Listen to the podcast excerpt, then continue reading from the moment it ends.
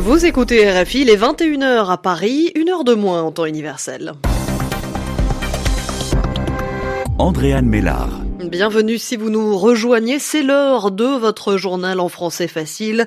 Avec moi ce soir pour vous le présenter, Sylvie Berruet. Bonsoir Sylvie. Bonsoir Andréane, bonsoir à tous. Dans ce journal, nous allons parler du coronavirus qui continue sa progression un peu partout dans le monde.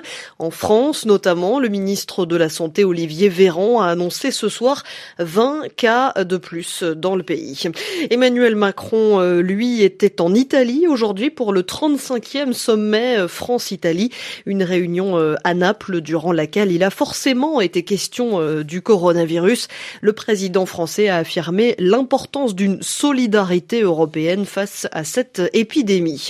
Dans l'actualité également, la France toujours et l'usine Lubrizol qui a été mise en examen aujourd'hui pour les dégâts environnementaux causés par l'incendie de septembre dernier. Le journal. Le journal. En français facile.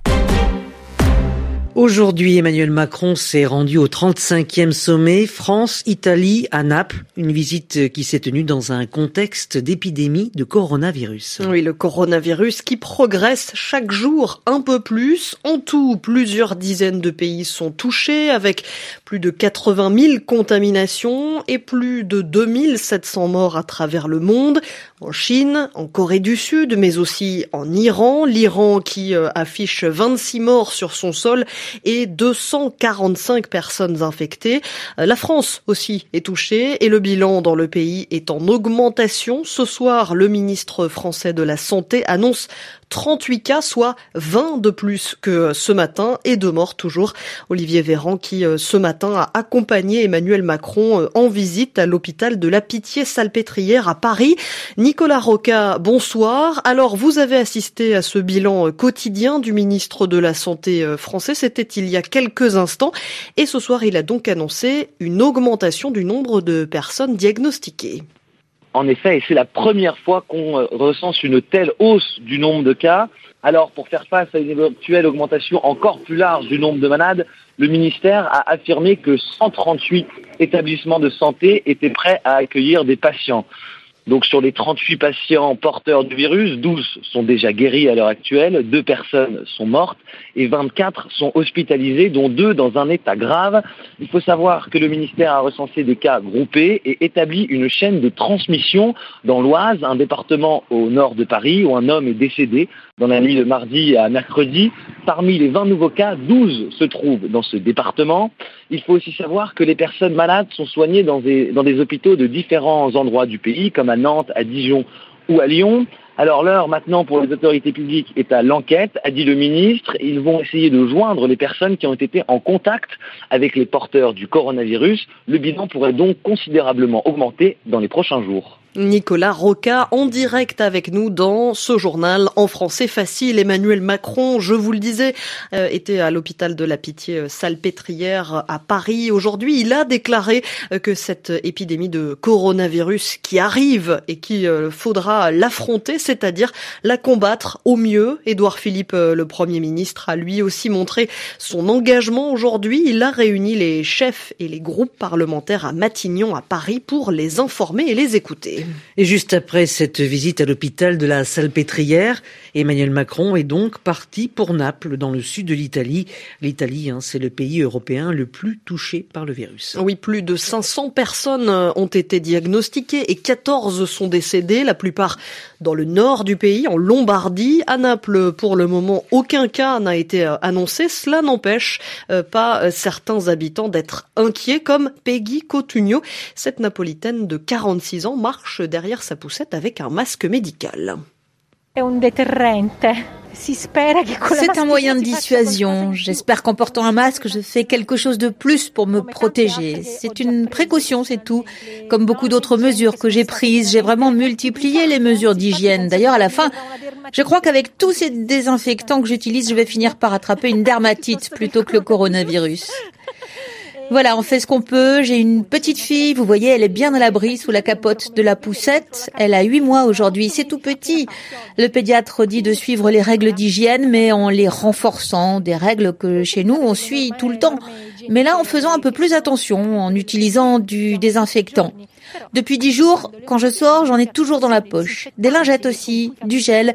Il faut se laver les mains à fond, ne pas éternuer à la figure de quelqu'un. En fait, des choses qui relèvent d'une bonne éducation, mais le problème pour moi, c'est que je n'ai pas confiance dans l'hygiène des autres. Le problème mio è che non mi fido degli altri, dell'igiene degli altri. Des propos recueillis par Juliette Garbrandt et durant ce sommet France-Italie aujourd'hui, il n'a pas été question que du coronavirus. Cette rencontre a été présentée comme, je cite, celle de la relance des relations entre les deux pays après une période de tension entre Emmanuel Macron et Giuseppe Conte. Il a notamment été question de la Libye. Un alignement a été annoncé à ce propos. En Inde, les violences intercommunautaires, c'est-à-dire entre différentes communautés, continue. Depuis euh, dimanche, des émeutiers parfois munis de pistolets s'en prennent aux habitants de la périphérie de New Delhi, un quartier euh, où vivent beaucoup euh, de membres de la communauté musulmane. Le dernier bilan fait état de 38 morts.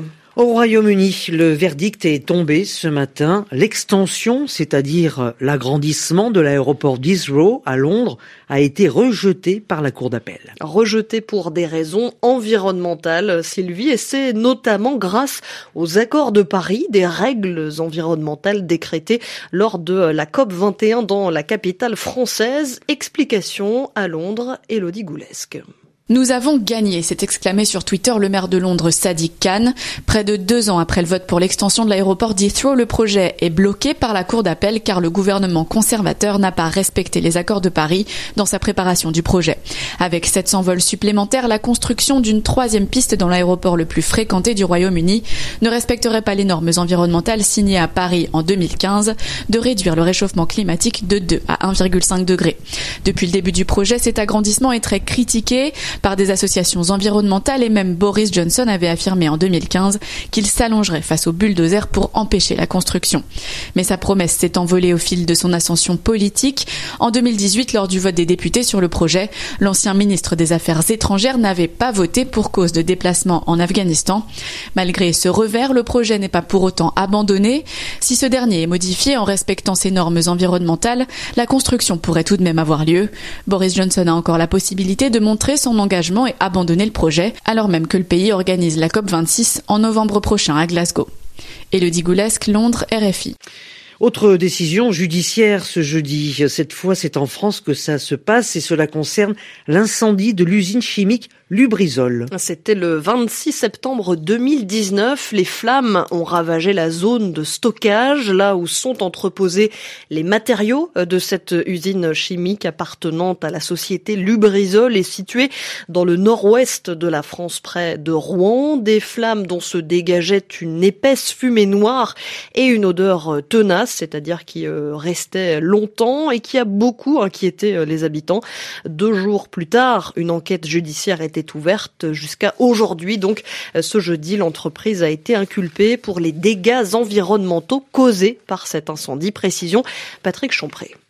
La société Lubrizol France est mise en examen pour deux raisons principales. Tout d'abord, le déversement de substances nuisibles dans les eaux souterraines, superficielles ou de la mer.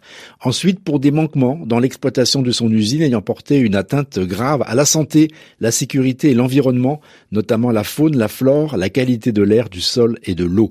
Les enquêteurs ont mis en lumière une insuffisance des moyens de détection incendie sur les lieux de stockage extérieur, du réseau d'égout et du dimensionnement de la réserve d'eau. Ce dernier point est particulièrement important puisque les autorités environnementales avaient demandé à l'entreprise dès 2006 d'augmenter cette réserve d'eau pour justement lutter contre ce type d'accident. L'entreprise Normandie Logistique, dont les entrepôts jouxtent l'usine Lubrizol, a elle été placée sous le statut de témoin assisté. Cette enquête n'a pas pour l'instant permis de déterminer les causes exactes de l'incendie qui avait détruit plus de 5200 tonnes de produits chimiques et suscité de vives inquiétudes au sein de la population. En football, ce sont les matchs retour euh, ce soir des 16e de finale de la Ligue Europa. Plusieurs rencontres euh, sont au programme et euh, ça vient de commencer. Manchester United FC Bruges, Arsenal contre Olympiakos ou encore Benfica contre Shakhtar Donetsk. Il est 21h10 ici à Paris. C'est la fin de ce journal en français facile. Merci de l'avoir suivi.